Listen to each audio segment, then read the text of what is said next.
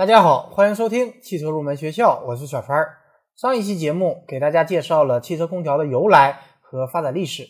今天我们继续来聊汽车空调系统的专题，来给大家讲一下如何正确的设置和调节汽车空调，继而在保证一定舒适性的前提下，还能够更好的兼顾我们身体的健康。我们总说空调，实际上空调的全称应该是空气调节，也就是根据人的舒适性方面的要求，来对空气的温度、湿度、气流速度和空气的洁净度等等进行必要的调节，使之符合我们的需要，让我们的驾驶员和乘员都可以感觉非常的舒适。下面我们就一一展开来说。首先，我们来说温度指标的调节。温度调节是最重要的一个指标。汽车空调对汽车温度的调节包括冬季的加热和夏季的降温两种情况。在夏季，车内降温是由汽车空调制冷系统来进行；而在冬季，是利用采暖装置升高驾驶室内的温度。对于我们轿车和中小型汽车而言，一般都是用发动机冷却循环水作为暖气的热源。但是大型客车则不同，它一般是采用独立式的加热器作为暖气的热源，而人感到最舒服的温度一般在二十到二十八摄氏度，超过二十八摄氏度，人就会觉得燥热，而低于十四摄氏度，人就会感到冷。因此，我们一般推荐使用的调节温度为冬季十八到二十摄氏度，夏季二十五到二十七摄氏度。但是，无论是制冷还是取暖，驾驶室内外的温差都不应该过大。比方说，当使用空调系统制冷时，设定的制冷温度比环境温度低五到十摄氏度就可以了。如果是过大的驾驶室内外温差，不但容易使乘员感冒，而且压缩机过长时间的工作，不但会耗费发动机的功率，增加燃油消耗，也会影响压缩机的使用寿命。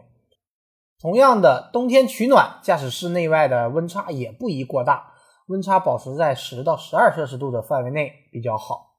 说完了温度调节，我们再来说一下湿度调节。空气的湿度就是指空气中水蒸气的含量百分数。汽车空调对湿度的调节一般都是降低湿度，也就是除湿。特别是在夏季，在同样的温度下，湿度越大，人感到越热。因此，在降低温度的同时，降低湿度也能够使人感到更舒适和凉爽。汽车驾驶室内湿度的降低是通过车内空气的水蒸气在空调蒸发器表面凝结成水，然后流出车外完成的。而如果是想要增加湿度，那么只能是通过打开车窗或者打开通风设施，靠车外新风来调节。在我们国家，南方比北方的空气湿度大，夏天比冬天的空气湿度大。雨天比晴天的空气湿度大。我国南方夏季的空气湿度约为百分之七十到百分之八十，冬季约为百分之六十到百分之七十。而在北方，夏季约为百分之六十到百分之七十，冬季约为百分之四十到百分之五十。而人体感到最舒适的空气湿度是百分之六十到百分之七十。如果空气湿度小，人就会感到口干舌燥。相反的，而如果是空气湿度过大，人又会感到闷热憋气，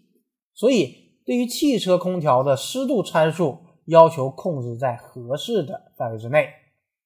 说完了湿度调节，我们再来说一下空气流动速度调节。空气流动速度包括了两方面的含义，一个是车内外空气的交换速度，也就是引入外界新鲜空气的比例；第二个是内部空气的流动速度。这里我们重点来说内部的空气流动速度。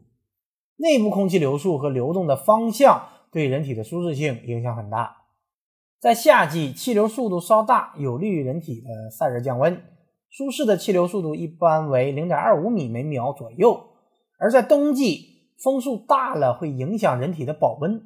因而冬季取暖时气流速度应尽量的小一些，一般为零点一五米每秒到零点二米每秒左右。根据人的生理特点。头部对冷比较敏感，脚部对热比较敏感，因此汽车在布置空调出风口时，一般采用上冷下暖的方式，也就是让冷风吹到乘员的头部，暖风吹到乘员的脚部。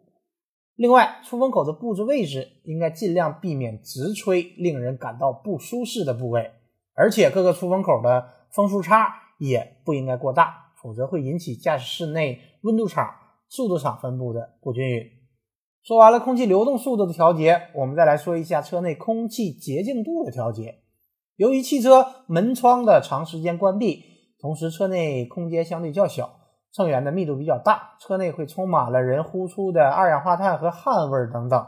这会导致车内空气质量变差，因此需要补充车外新鲜空气，过滤和净化车内空气。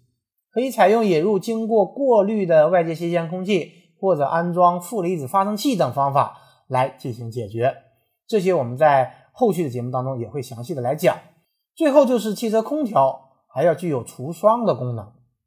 由于有时车内外的温差相对较大，会在玻璃上出现霜雾，影响我们驾驶员的视线，因此汽车空调还必须要有除霜的功能。